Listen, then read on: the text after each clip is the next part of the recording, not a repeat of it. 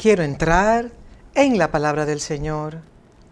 Y presenté una segunda parte de la serie sobre el juicio que se puede clasificar como una nueva serie en sí mismo, juicio divino. Y,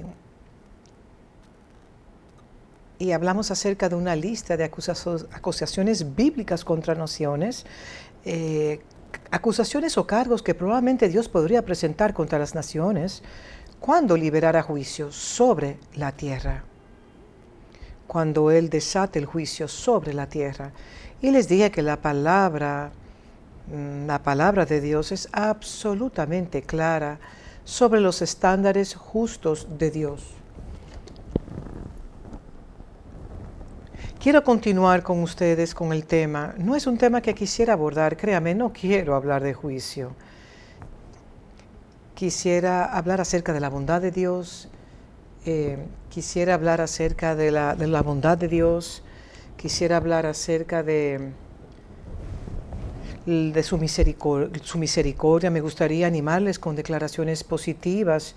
Y cuando uno habla sobre el tema del juicio, parece ser un tema muy legalista, dogmático, casi restricto, y parece sugerir que uno está que uno está crítico o juicioso al presentarlo, y eso no es cierto.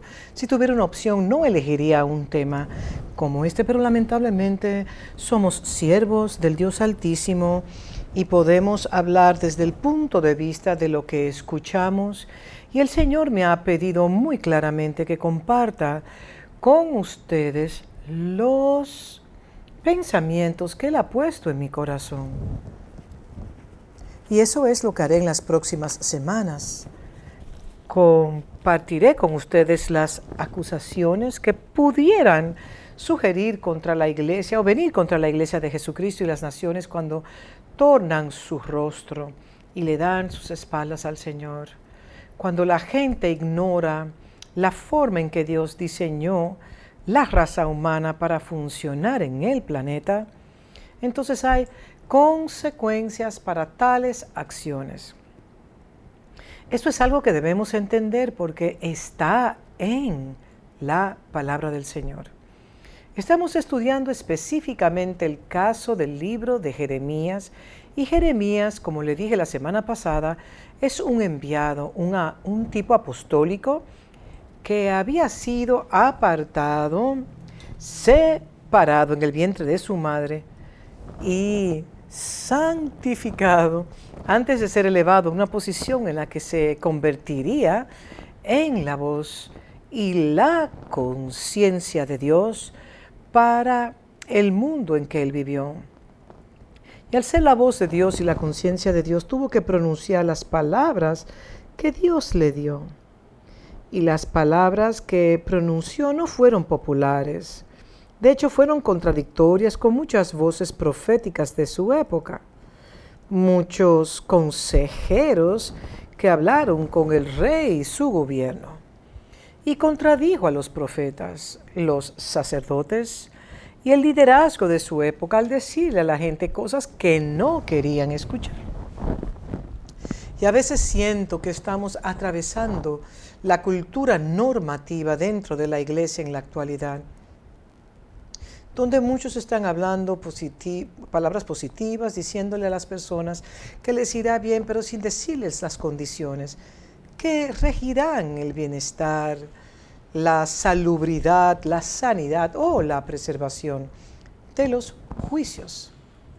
Estoy convencido de que estamos siendo juzgados en la tierra y no se nos está juzgando de forma punitiva, a pesar de que esta pandemia actual tiene muchas consecuencias y muchas de ellas se consideran extremadamente negativas. Pero estamos siendo juzgados con el objetivo principal de ser llevados, de ser llevados de regreso al Señor. Dios quiere reconciliar todas las cosas con Cristo. Así que, como les leí la semana pasada, Jeremías 2.9, por tanto contenderé aún con vosotros, dijo Jehová. Por tanto contenderé aún con, con vosotros. Dijo Jehová, y con los hijos de vuestros hijos pleitearé. En otras palabras, llevaré a cabo una demanda, un litigio, una disputa, una contienda en su contra. Dios, en un sentido legal, quiere ayudar a su nación, es decir, a Israel, a comprender cómo se ha desviado de la ley del pacto que Él les había dado. Así que Dios puede traer acusaciones y quejas contra nosotros. Estas son acusaciones. Esta es una hoja de cargos que debemos entender eso. En Jeremías 9:25 dice, dice, he aquí vienen días, dice Jehová, en que castigaré a todo circuncidado. Aquí habla de los salvos. Y a todo incircunciso, los no salvos. Así judíos y gentiles serán juzgados. Entonces aquellos en la fe y aquellos que no son de la fe serán juzgados. Los que están en el pacto y los que no están en el pacto serán juzgados. Porque el Señor es el Señor de toda la tierra y la tierra es del Señor y su plenitud. Por lo tanto, la gente debe entender que vendrán juicios. Y en este contexto, contra Egipto y Judá, verso 26, que es el pueblo de Dios, a Edom y a los hijos de Amón y de Moab y todos los arrinconados en el postrer rincón, los que moran en el desierto, porque todas las naciones son incircuncisas y toda la casa de Israel aquí habla del pueblo de Dios, es incircuncisa, incircuncisa de corazón. Entonces es bastante obvio que Dios puede traer juicio sobre nosotros y Dios siempre usa a un hombre, a un pueblo, a un hombre corporativo para que sea su voz, su conciencia y la medida o estándar por el cual Él juzga al mundo.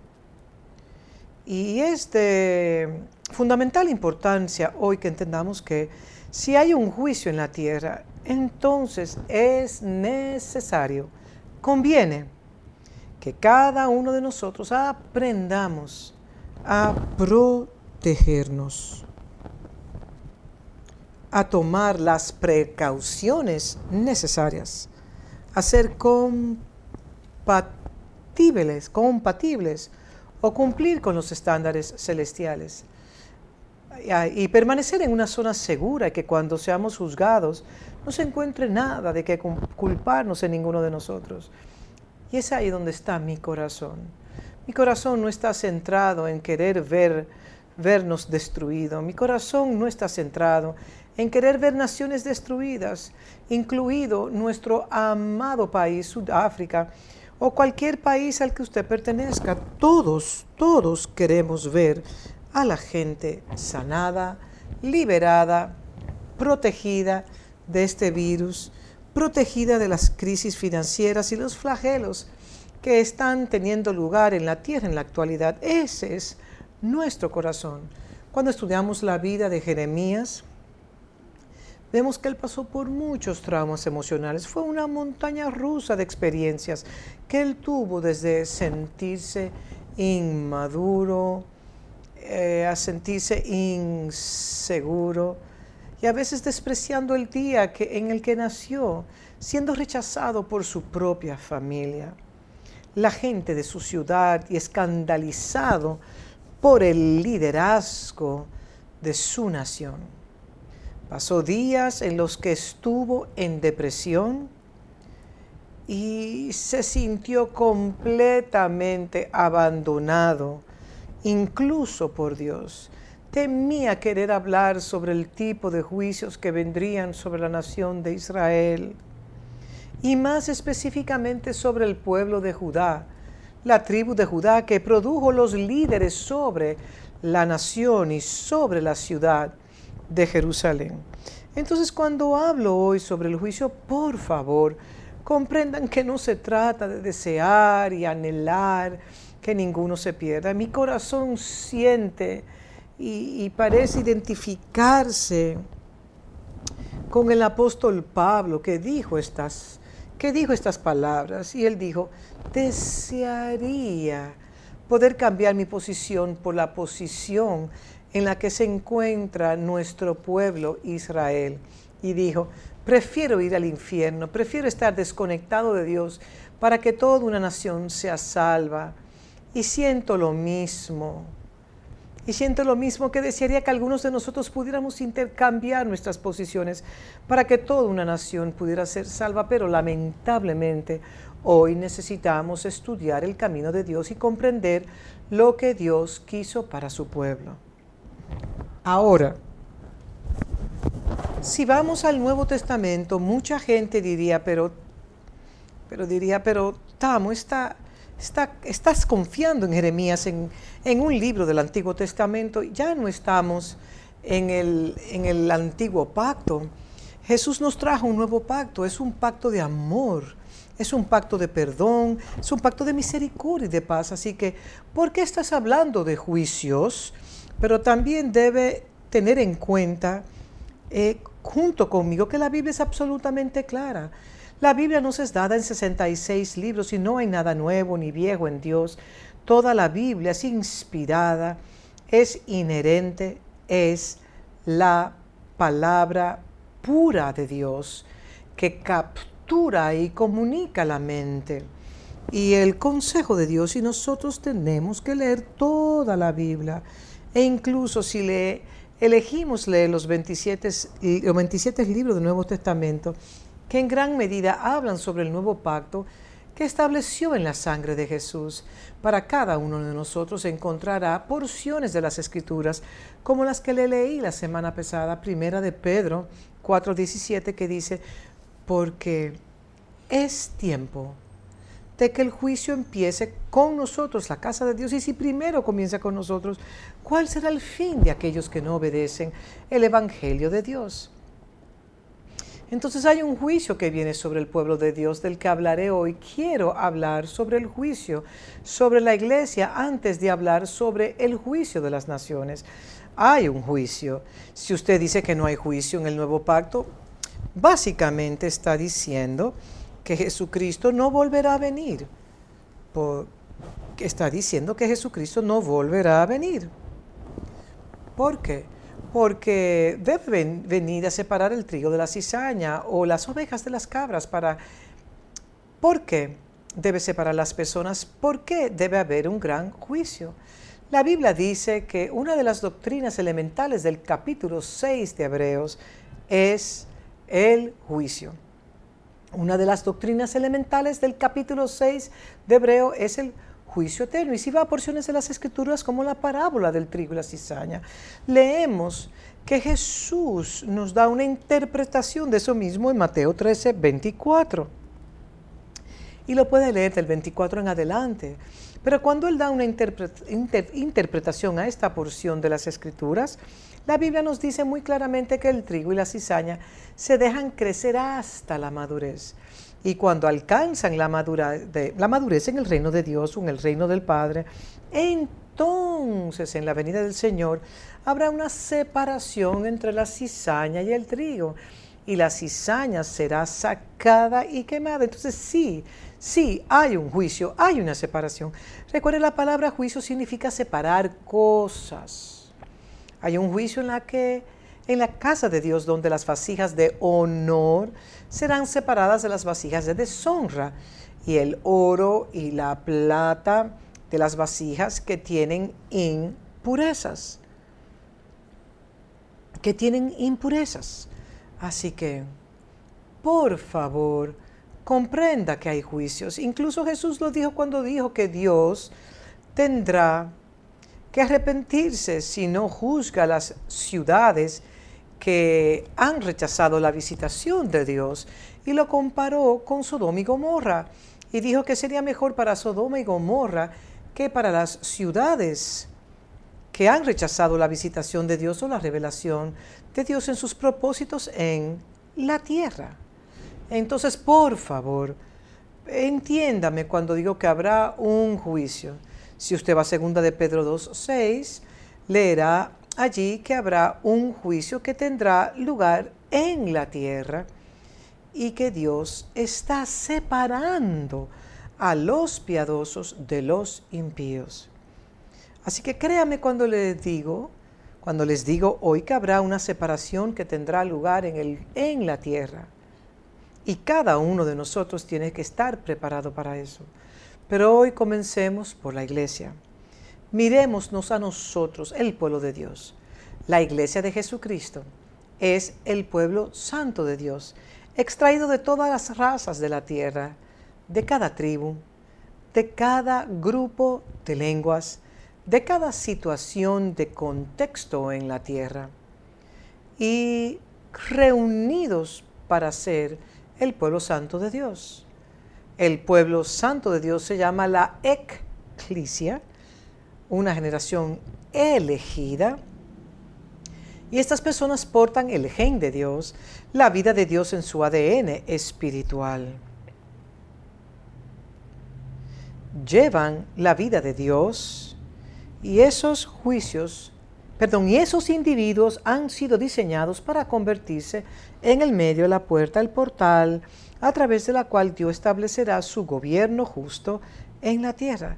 Se espera que la eclesia, la iglesia, sea la representación de Dios en la tierra. La iglesia es un hombre, un nuevo hombre corporativo en la tierra. Ese hombre es la puerta de Dios, el portal de Dios, el medio que Dios usa. Así es como Dios entra en la tierra, como en el día de Adán. Dios vino del este al jardín y a través de sus interacciones con Adán y Eva, estableció sus propósitos en la tierra. Y así se supone que la iglesia de Dios es la representación de Dios, el medio de Dios, la forma constructiva de Dios de comunicar sus propósitos a la tierra. Entonces, cuando hablamos de la iglesia, usted debe comprender que este es el estándar y el medio por el cual Dios establecerá sus propósitos en la tierra. Y Dios nunca juzgará a los demás sin permitir que el juicio primero se lleve a cabo en su familia, en su hogar. Sería hipócrita por, por parte de Dios juzgar al mundo del pecado cuando su casa se ve comprometida y hay todo tipo de corrupción en la casa de Dios por lo que Dios comienza con su propia familia. Y el juicio de Dios vendrá contra su iglesia. Actualmente estoy convencido de que la iglesia del siglo XXI será juzgado, será juzgado. Y usted puede leer y leer, puede ir y leer porciones de las escrituras como primera de Timoteo 4, segunda de Timoteo 3, Mateo 7 y 13, Lucas 4, Lucas 6, 43 en adelante y encontrará que hay suficientes ejemplos en todas estas escrituras y muchos más que le dirán que el juicio es y vendrá al pueblo de Dios cada vez que Dios quiera visitar la tierra con juicio. Y sí, Dios es paciente, espera largos periodos de tiempo, pero cuando sus propósitos necesitan ser establecidos, los establecerá sin importar cuánto tiempo espere. Y creo que Dios ha sido extremadamente paciente, extremadamente longánimo y extremadamente misericordioso. Si puedo usar esta palabra, Dios ha guiñado el ojo al pecado las inexactitudes, las ilegalidades y los patrones inconstitucionales de comportamiento en la iglesia durante mucho tiempo. Dios ha tolerado nuestra insensatez, nuestra inmadurez, nuestro comportamiento sin sentido, nuestra justicia propia, nuestras vanas formas de vida pietista. Dios lo ha tolerado durante mucho tiempo, pero ahora está hablando y hay un llamado de atención a la iglesia para que escuche la voz de Dios. Y algunas de las cosas que he enumerado y creo que representan o indican los cargos posibles o probables que Dios presentará contra la iglesia. Les daré la lista y luego estudiaremos a Jeremías para ver en su día cómo Dios juzgó a la iglesia de ese tiempo, la nación santa, porque los juzgó. Pero antes de ir a Jeremías, déjeme darle una lista de las cosas por las que Dios juzgará al pueblo hoy. Creo que, lo primero por lo, creo que lo primero por lo que Dios juzgará a su pueblo es por el rechazo de su palabra. Créame cuando le digo que leer la palabra de Dios no significa que amamos la palabra de Dios. Oír y escuchar la palabra de Dios no significa que sigamos y obedezcamos la palabra de Dios. Hablaré un poco, un poco más adelante sobre el desconocimiento, o sea, la ignorancia que tiene la iglesia de la palabra de Dios.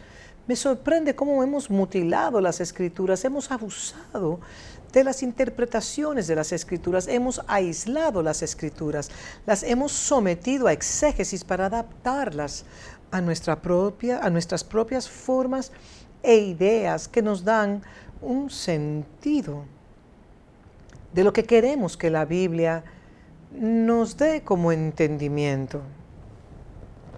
Queremos queremos que la Biblia se adapte a nosotros de la manera que queremos que se nos entregue. No queremos que la Biblia nos hable, que nos, que nos provoque, que nos corte, que nos circuncida, que nos confronte, que nos irrite. Creo que Dios nos juzgará por haber rechazado su palabra y se lo mostraré.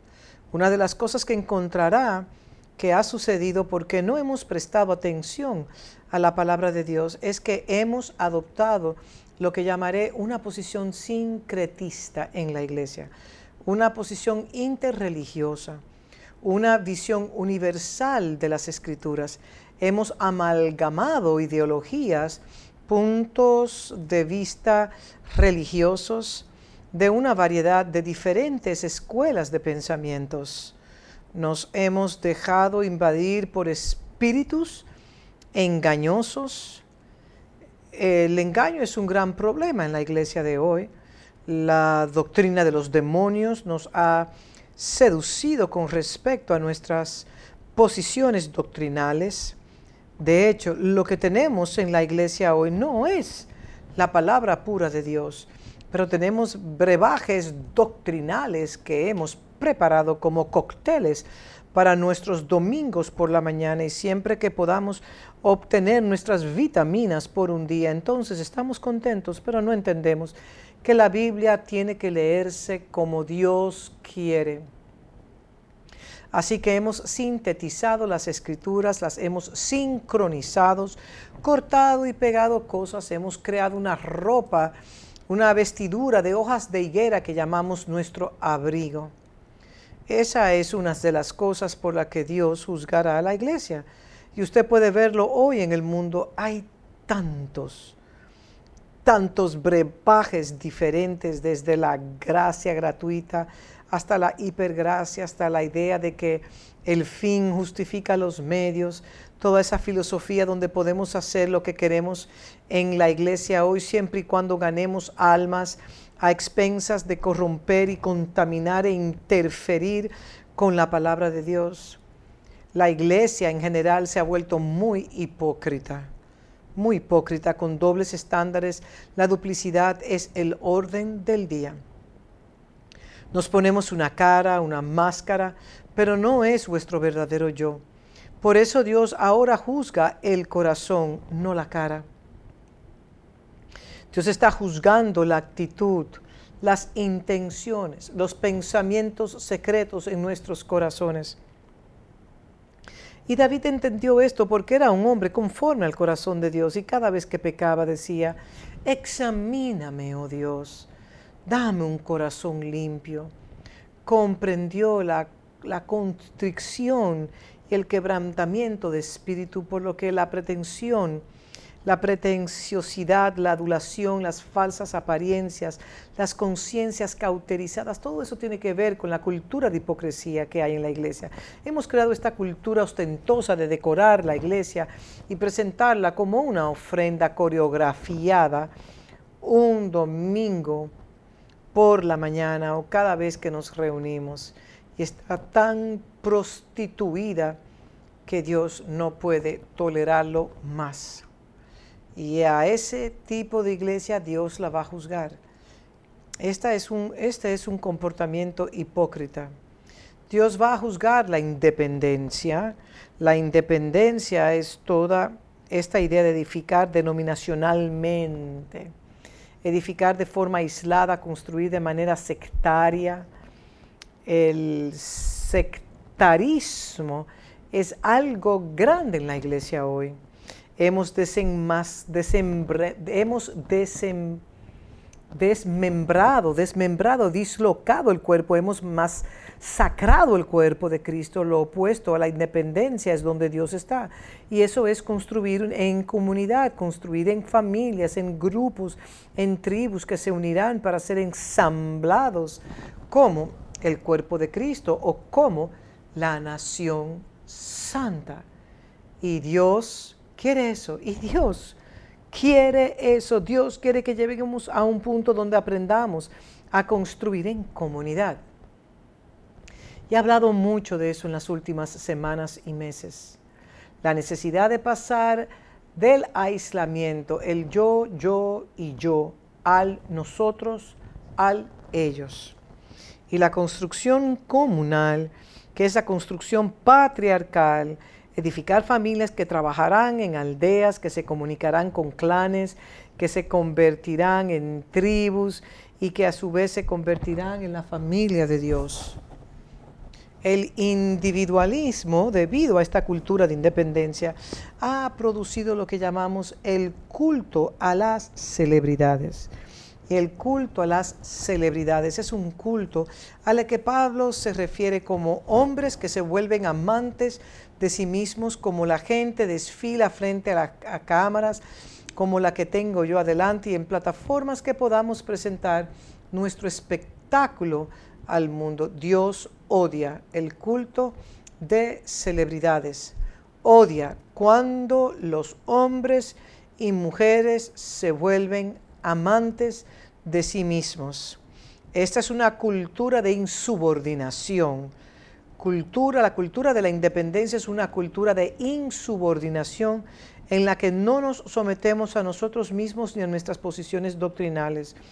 Usted ve las, las enormes iglesias independientes de hoy en día y cómo solo se reúnen con los de su clase, pero nunca buscan construir el cuerpo de Cristo. Y Dios juzgará eso. Dios va a juzgar la forma en que hemos interferido con sus estructuras jerárquicas, las estructuras arquitectónicas del gobierno de la iglesia. Nos hemos alejado de las estructuras del liderazgo bíblico, las plantillas, los planes, diseños que Dios nos ha dado en su palabra. Y hay hermosos planos de cómo debería funcionar la iglesia de acuerdo con el diseño eterno. Y hemos interferido con ello, hemos modificado, redactado, hemos eliminado los diseños de Dios y hemos empleado sistemas temporales seculares.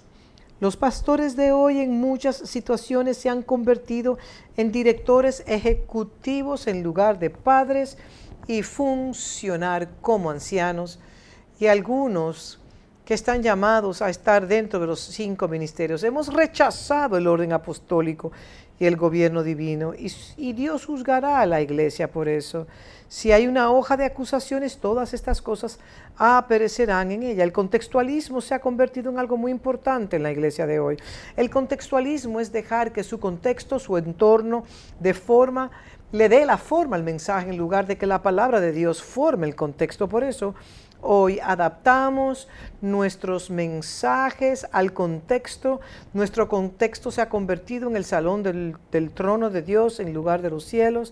El medio ambiente ha dado formas a nuestros mensajes y ahora hablamos del contexto. Es por eso que los psicólogos se han convertido en los nuevos mentores de la iglesia para pastores y líderes. Es por eso que los entrenadores y los profesionales de negocios ahora le dicen a los pastores cómo administrar, administrar iglesias como directores ejecutivos. ¿Por qué? Por el contextualismo. Existe, como les dije antes, una ignorancia de la palabra de Dios, que es el mayor y más grande problema. Si hay una hoja de acusaciones, creo que esta sería la número uno.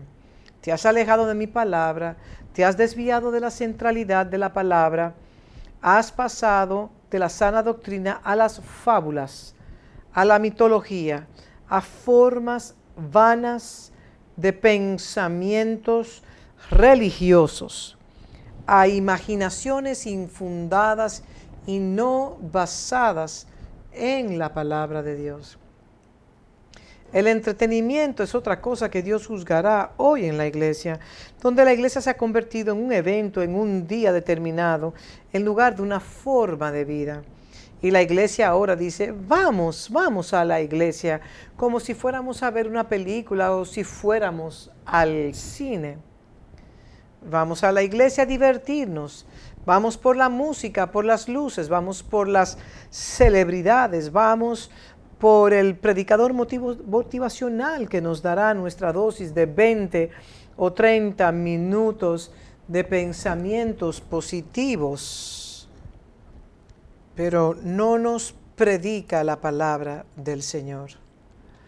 Eh, se juzgará el culto a la prosperidad, el mensaje de prosperidad, el abuso de la palabra de Dios, la manipulación de la palabra de Dios para generar prosperidad que alimenta el ego, para generar prosperidad que alimenta el ego de las personas desenfrenadas, superficiales y egoístas.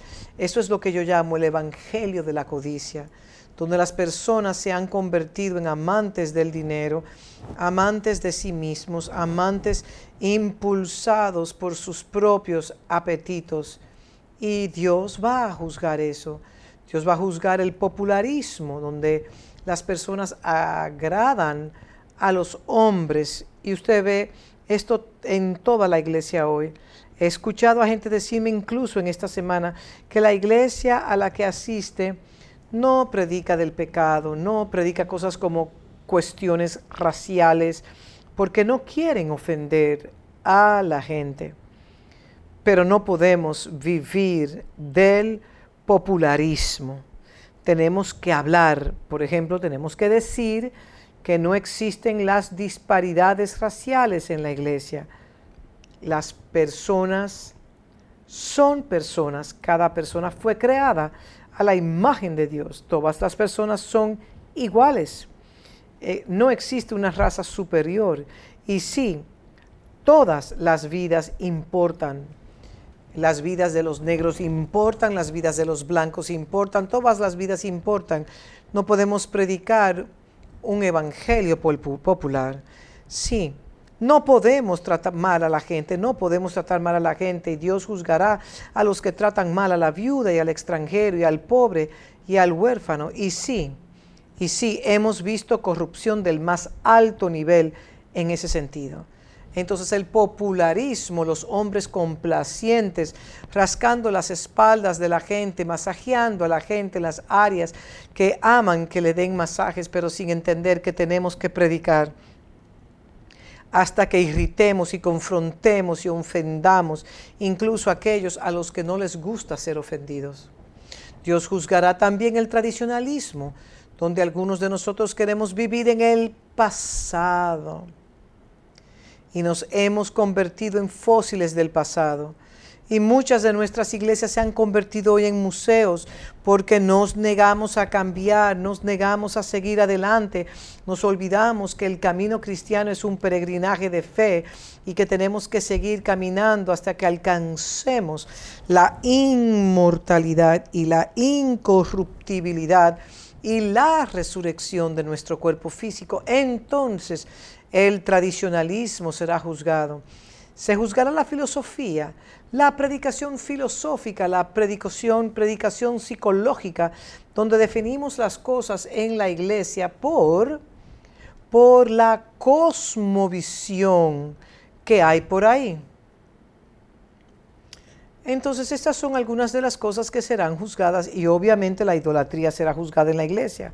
Esta es una de, la, una, de la, parte de la lista que acabo de compilar de manera aproximada porque encontrará que todas estas cosas están en la iglesia hoy en día. Y por favor no me diga que Dios va a hacer un guiño a esto. Por favor no me digan que Dios va a permitir que las personas permanezcan en la iglesia para siempre en sus posiciones populares, tradicionales y fijas. Mm.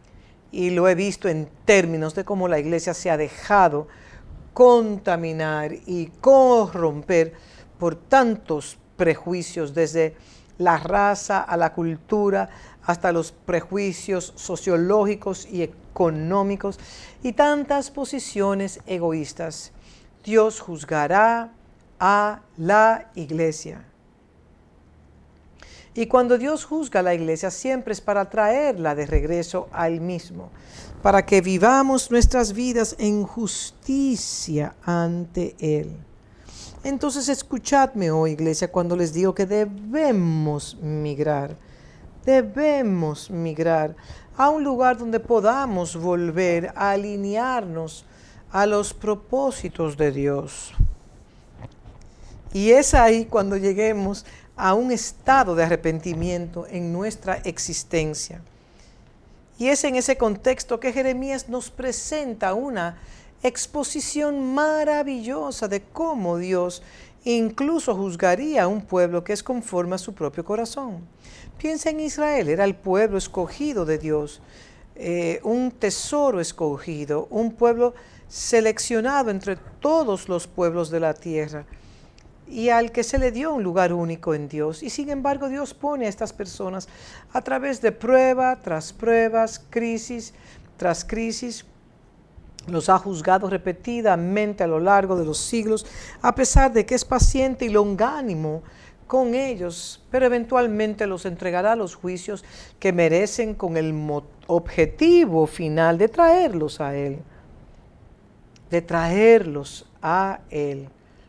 Usted puede, puede pensar que es, que es muy, muy injusto, pero déjeme decirle que es el camino de Dios y necesitamos conocer el camino de Dios y las obras de Dios y no luchar contra Dios porque Él nos creó y no, nos, y no solo que nos creó a nosotros, sino que también nos informó de sus caminos. No seamos ignorantes respecto a cómo Él lo hace.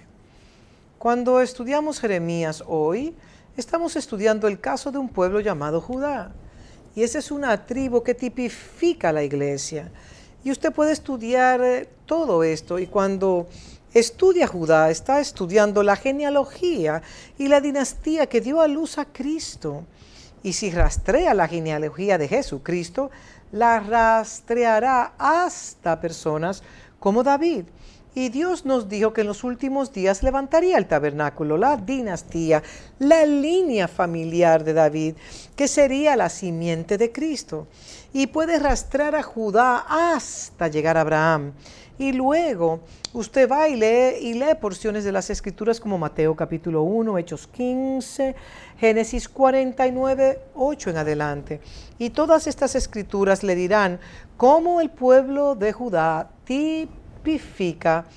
a la iglesia y más específicamente a una iglesia apostólica, una iglesia que vive de acuerdo con las normas auténticas y creíbles establecidas por Dios mismo. Por eso mismo Dios había sido tan duro con la tribu de Judá y la dinastía de Judá.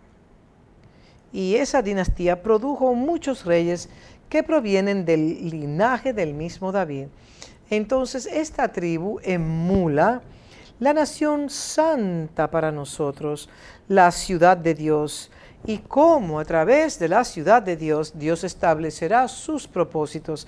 Así que cuando estudiamos a Judá estamos estudiando indicadores maravillosos del tipo de acusaciones que pueden surgir contra un pueblo si no vive de acuerdo con el camino de Dios. Ahora, lo primero que tenemos que entender cuando estamos estudiando al pueblo judío al pueblo hebreo es que Dios los creó y los creó y los estableció para que fueran su pueblo. Y usted sabe que cuando hablamos de la iglesia que, que Dios creó y nos estableció para ser su pueblo, Primera de Pedro 2.9, nos dice eso el, Él nos dice que somos el pueblo escogido por Dios. Somos una generación escogida. Primero de Pedro 2.9 es una porción muy, muy poderosa de las escrituras, mas vosotros sois linaje escogidos, real sacerdocio, nación santa, pueblo adquirido por Dios para que anunciéis las virtudes. Eso no es cantar, eh, anunciéis las virtudes, eso no es cantar canciones, eso, eso es declarar todo lo que Dios quiere que declare acerca de Él. De aquel que os llamó de las tinieblas a su luz admirable. Verso 10. Vosotros que en otro tiempo no erais pueblo, pero que ahora sois pueblo de Dios, que en otro tiempo no habíais alcanzado misericordia, pero ahora habéis alcanzado misericordia. Así que escuche, somos el pueblo de Dios. Ahora mira lo que dice en Deuteronomio 9.1. Por asuntos de tiempo iniciaré leyendo el verso 4. No piense en su corazón, no piense en tu corazón cuando Jehová tu Dios los haya echado fuera, los haya echado de delante de ti. Este es, este es Dios hablando, diciendo que te daré la tierra, te voy a bendecir para adquirir naciones, haré de ti una nación elevada, etc. Dios está realmente diciendo, Dios está diciendo, no, verso 4, por mi justicia me ha traído Jehová a poseer esta tierra. No crea que Dios le está bendiciendo a usted. No crea que Dios le está bendiciendo a usted por su justicia. Pues por la impiedad de estas naciones, Jehová las arroja de delante de ti. Es decir, por cuanto han ensuciado, corrompido, contaminado, destruido, desolado y provocado que la actividad demoníaca prospere en, esa, en esta región. Los voy a expulsar ahora y los voy a establecer en esta tierra para que a través de ustedes, a través de ustedes pueda exhibir la forma en que quiero que vivan todas las naciones. Ese es el punto aquí, no es por tu justicia, verso 5, ni por la rectitud de tu corazón entras a poseer las tierras, sino por la impiedad de estas naciones, Jehová tu Dios los las arroja de delante de ti, y para confirmar la palabra que Jehová juró a tus padres Abraham, Isaac y Jacob. Verso 6.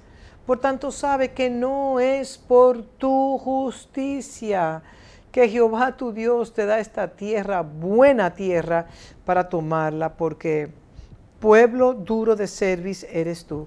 Por lo tanto, aquí la Biblia nos dice claramente que debido a que Dios hizo un pacto con los padres de la antigüedad, le está dando la tierra a la nación. Entonces, si Él la está entregando para quitar el mal, quitando las injusticias y las normas incumplidas de su norma justa, y está poniendo a un pueblo allí. ¿Cree usted que Dios va a poner un pueblo, allí y luego esperará que, esperará que reproduzcan los errores de las naciones que Él quitó de esa tierra? No. Él espera que la gente viva según ciertos estándares.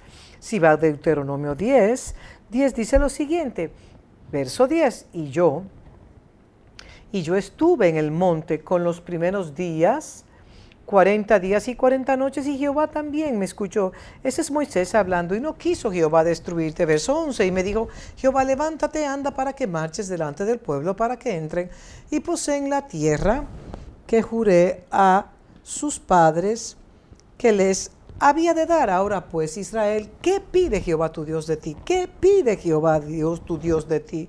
Sino que temas a Jehová tu Dios, que andes en todos sus caminos, que lo ames y sirvas a Jehová tu Dios con todo tu corazón, con toda tu alma. Que le guardes con todo tu corazón y con toda tu alma, que guardes los mandamientos de Jehová y sus estatutos y que yo te prescribo hoy para que tengas prosperidad. Entonces Dios está exponiendo a un pueblo antes de juzgarlo. Le está dando las leyes del pacto, le está dando las normas, los estándares, le está diciendo cómo vivir. Es por eso que cuando usted llega el nuevo pacto, la Biblia nos dice que tenemos que amar a Dios con todo nuestro corazón, con toda nuestra alma, con toda nuestra mente, con todo lo que tenemos y a nuestro prójimo como a nosotros mismos. Y luego Jesús lo expande aún más diciéndonos que si dices que me amas y amas a Dios, entonces no solo amarás a tu prójimo, sino que amarás la palabra de Dios y la guardarás. Y así cuando Dios nos da estándares y expectativas de la palabra de Dios, espera que la guardemos. Pequeñas cosas Él pondrá como pruebas ante nosotros. Y si no podemos cumplir con esas pequeñas pruebas, ¿cómo amaremos la palabra de Dios? Si no podemos ser fieles con lo poco, ¿cómo seremos fieles con lo mucho? Verso 14. He aquí de Jehová, Jehová tu Dios son los cielos y los cielos de los cielos, la tierra y todas las cosas que en él hay. Solamente de tus padres se agradó Jehová para amarlos y escogió su descendencia después de ellos. A vosotros entre todos los pueblos como en este día. Circuncidad pues el prepucio de vuestro corazón. Y el prepucio de vuestro corazón y no endurezcáis, no endurezcáis más vuestra cerviz este es mi clamor a la iglesia hoy. Sabe, uno de los mayores desafíos que tenemos en la iglesia es que no están aprendiendo de esto. Todos piensan que, que si solo hacen ciertas actividades religiosas, Dios estará bien con ellas. Créame, tiene que venir a inquirir en usted mismo. Una de las características por excelencia del día en que vivimos es la introspección. No sea de cuello erguido, no lo sea. No deje que Dios le rompa el cuello. Es tan simple como eso. Humíllese, arrepiéntase, escudriñe continuamente su corazón, escudriñe sus estructuras, escudriñe su administración.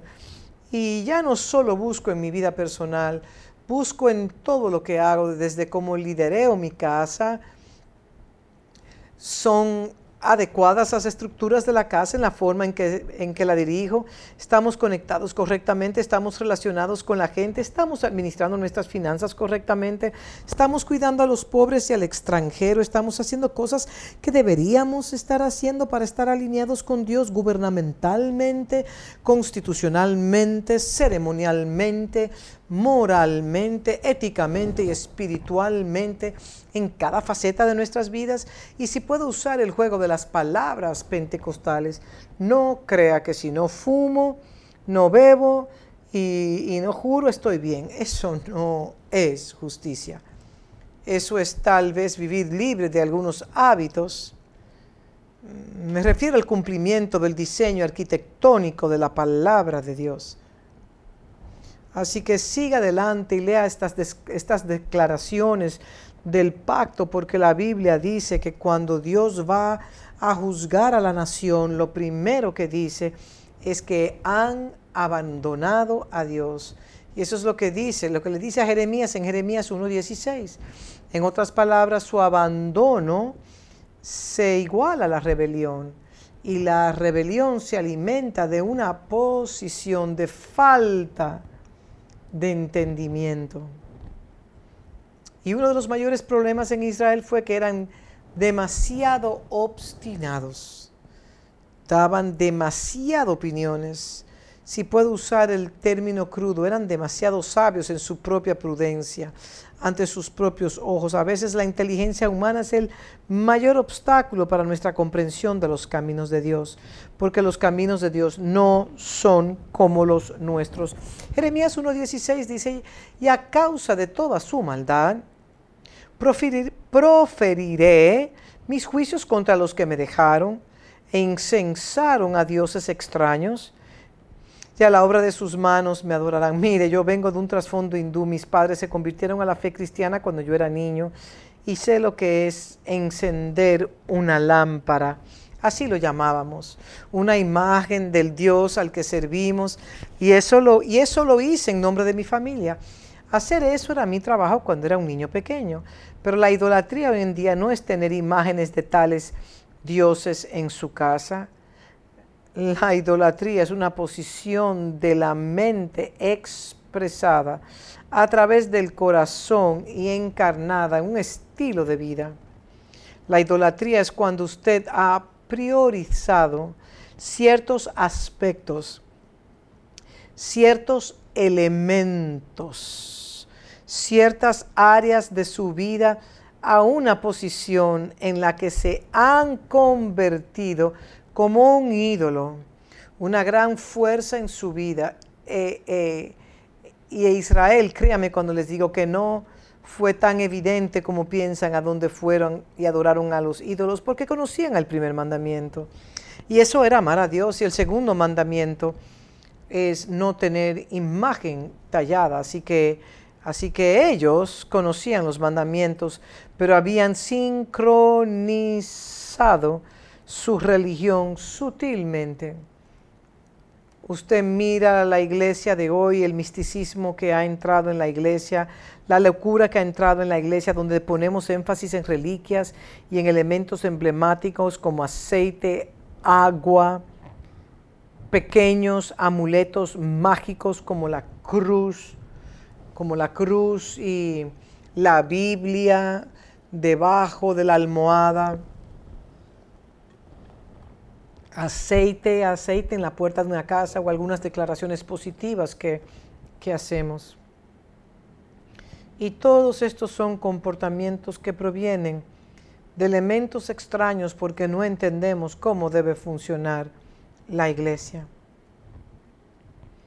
Y has adorado el trabajo de tus propias manos, incluyendo cómo hemos creado posiciones idólatras donde lo que hemos creado con nuestras manos, nuestras ocupaciones, nuestros empleos, nuestros negocios, nuestras casas, nuestros lugares de trabajo, nuestros títulos, nuestros grados académicos, nuestros estatus, los autos que conducimos, la ropa que usamos, las marcas.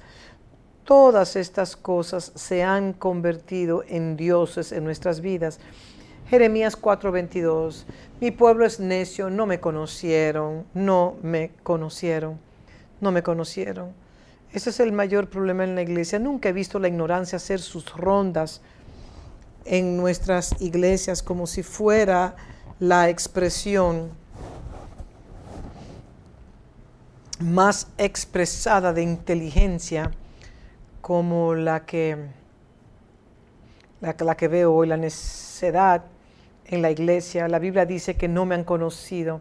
Son hijos ignorantes y no son entendidos, sabios para hacer el mal, pero para hacer el bien no supieron.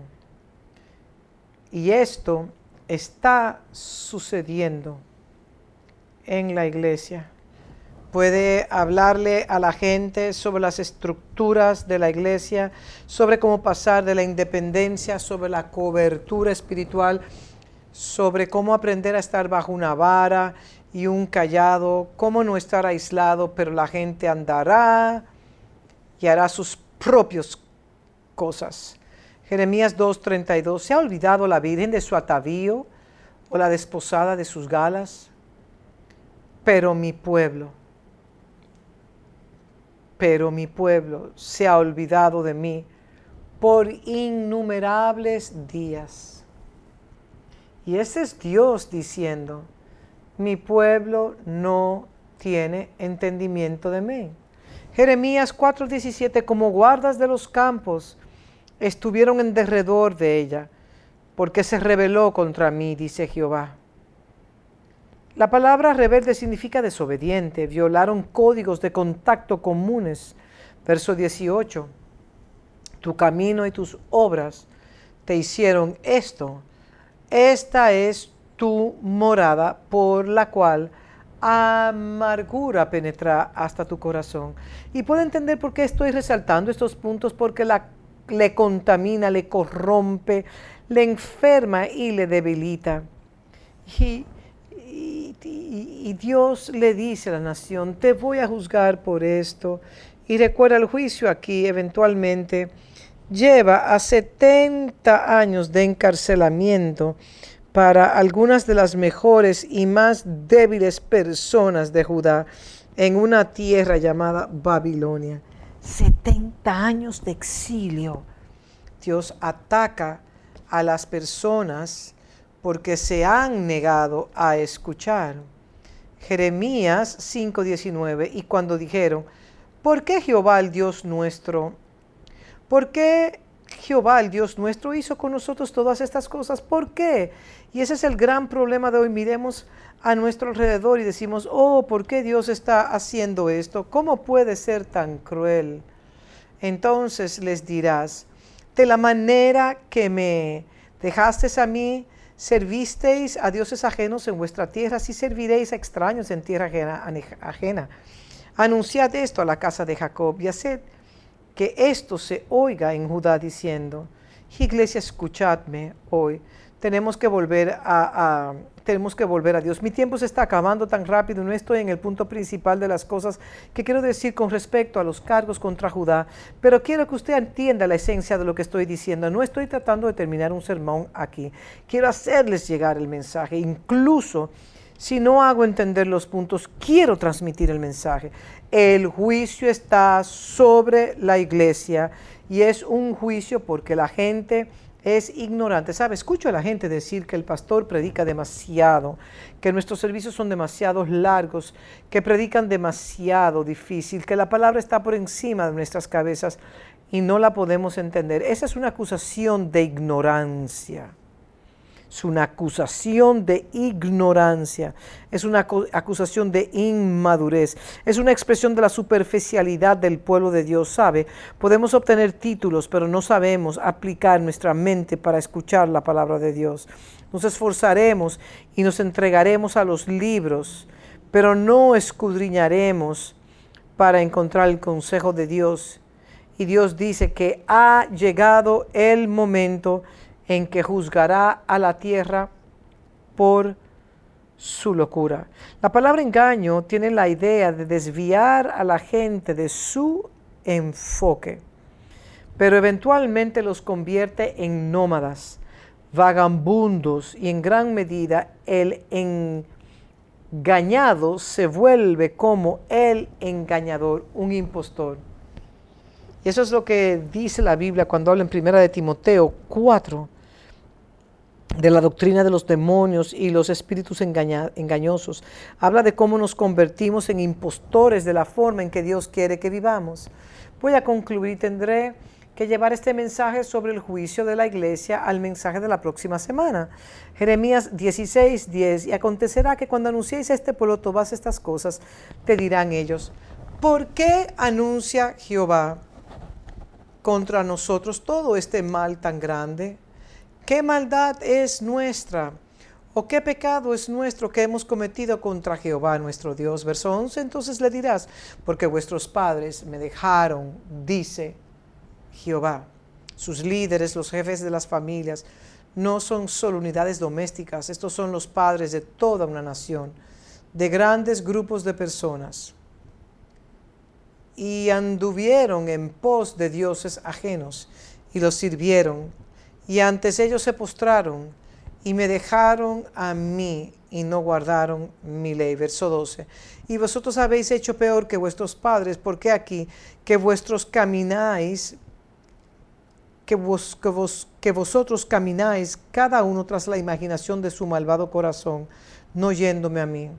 Todos siguen su propio corazón, todo el mundo piensa que tiene razón en su propio pensamiento. Por tanto, verso 13 yo os arrojaré de esta tierra, una tierra que ni vosotros ni vuestros padres habéis conocido, y allá servirás a dioses ajenos de día y de noche, porque, oh, porque no os mostraré clemencia. Así que mientras concluimos hoy, acabo de resaltar un solo punto en la hoja de cargos, las acusaciones contra Judá, y eso es una rebelión contra el Señor simplemente porque no, conocían al Señor, no entendían sus caminos, sus obras, no buscaban saber cómo trata Dios con las personas. Recuerde cuando Dios nos sacó de las naciones para constituirnos como pueblo, lo hizo para poder eliminar la maldad y establecer la justicia. Pero muchos en la iglesia de hoy quieren tener lo mejor de dos mundos. Quieren vivir bajo el favor y la misericordia providencial, pero al mismo tiempo no quieren cambiar sus vidas y ser distintos de, cómo operan, cómo opera el sistema mundial. Y así hemos creado una especie de posición bipartidista, hemos sincronizado nuestras posiciones, hemos corrompido nuestras posiciones y Dios juzgará a la iglesia. Y créame cuando les digo que no todo el que me dice Señor, Señor es del Señor y conocido por el Señor. Y espero que durante este tiempo de cuarentena, de pandemia, de crisis en la tierra, aprendamos cómo en este tiempo caótico ver la formación de Cristo, que Dios produzca una especie de cosmos en nosotros, posición cósmica, una posición de justicia, que Él nos lleve de regreso al orden desde el caos, del caos a la belleza y que muchos de nosotros volveremos, volveremos al Señor. Y les habla a los líderes de las iglesias hoy aquí, no solo a las personas. Nuestro mayor problema hoy es que algunos de nosotros hemos doblado nuestras rodillas ante las demandas de la gente, hemos adaptado nuestros mensajes, hemos adaptado nuestros servicios, hemos creado ilusiones, hemos tocado la melodía de las demandas populares, de lo popular. Pero Dios ahora está diciendo, vamos, vamos, devuelvan el orden a mi pueblo para que la palabra del Señor y el justo orden de Dios puedan establecerse en la tierra. Hay un juicio sobre la tierra. La iglesia debe volver a Dios y cuando regresemos a Dios seremos preservados, guardados. Lea el libro de Jeremías, descubrirá que si uno regresa al Señor, es salvo. Pero si no regresaron, será el equivalente a decir que pasó, que pasó el invierno, que ha, que ha llegado el verano, pero todavía no somos salvos. Y algunos de nosotros nos hacemos la pregunta, he sido cristiano durante tanto tiempo, pero ¿por qué no veo la mejora en mi vida? Y mi única respuesta es que si usted se niega a alinearse con la forma en que Dios quiere y siga cada, cada demanda que Él tiene para nosotros en términos de la forma en que su ley, su ley y su ley real fue construida para funcionar en nuestras vidas, entonces no esperes ver las bendiciones de la forma en que deberían suceder. Dios nos ama, pero no pero no tolerará nuestra necedad. Por eso hoy le pido a Dios que escuche el Espíritu de Dios y haga los ajustes necesarios. Inclinemos nuestro rostro en oración. Mire su propia vida y al contexto de su mundo cristiano.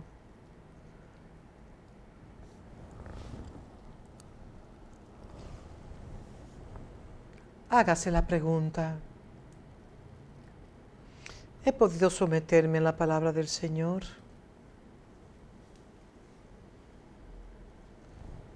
Usted ha escuchado la, la, declaración popular que se hace en muchas ocasiones en nuestro mundo, en el mundo cristiano, de que es mejor caer sobre la roca que la roca caiga sobre ti.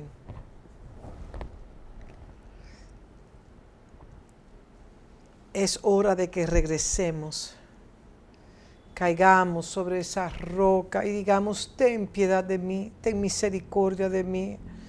Es hora de que escudriñemos nuestro corazón y le pidamos a Dios que nos perdone si hemos tratado mal a los ministros, a los líderes, exigiéndoles que ajusten todo en la iglesia para que se adapte a nuestras opiniones e ideas. Y hemos contradicho la palabra de Dios y líderes. Es hora de que también se arrepientan si han permitido que la voz del hombre prevalezca sobre la voz de Dios. Y si han rebelado contra lo que Dios dijo para poder decirles a la gente lo que creías que era correcto. Y hablaré sobre palabras mentirosas y profecías mentirosas en las próximas semanas. Hay tantos juicios que van a venir contra la iglesia, tantos juicios. Y a veces queremos, queremos citar las escrituras a nuestra gente y decirles que les irá bien, pero han estado expuestos a todo tipo de peligros porque no los hemos guiado correctamente. Y escúcheme, para ser guiado correctamente debe seguir el consejo de Dios. Estos son tiempos terribles, traicioneros, peligrosos, tiempos espantosos. No juegue con Dios, sírvale. Entonces inclinen sus rostros, confiesen sus pecados ante Dios, Él es fiel. Él escuchará y responderá a sus oraciones. Confiese su pecado. Pídale a Dios que le perdone si ha adoptado las posiciones equivocadas. Es hora de volver al Señor. Escuche la voz del Señor. Enderece los caminos tortuosos. Arrepiéntase y sométase al bautismo de la muerte, a sí mismo y a la resurrección al Señor. Voy a orar con ustedes ahora y luego preparemos nuestros corazones para recibir la mesa del Señor, para que podamos participar de esos emblemas, esos elementos, y lo hacemos sometiendo nuestro corazón al Señor, diciendo del, del Señor, te vamos a servir y solo a ti.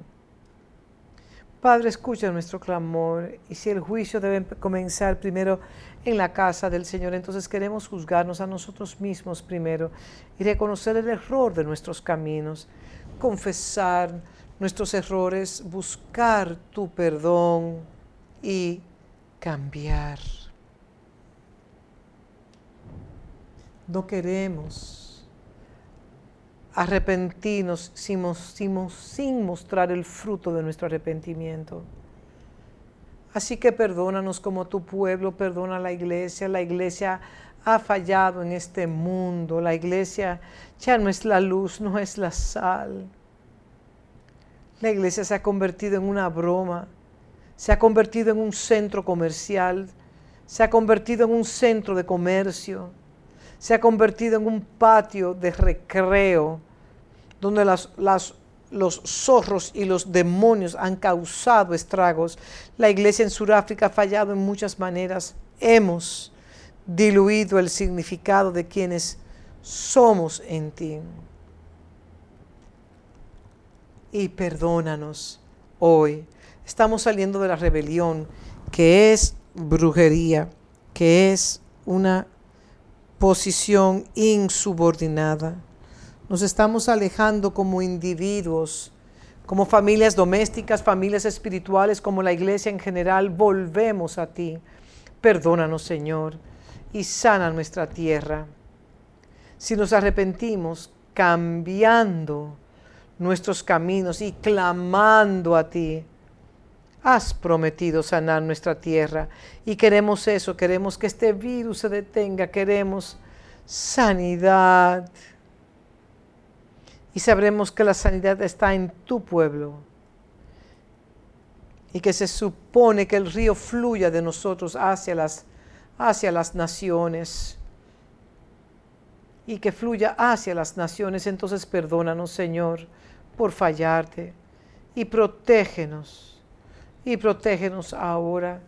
Gracias, gracias por escuchar nuestras oraciones y al participar de esta mesa, dedicamos nuestras vidas de nuevo a ti en el nombre de Jesús. Amén.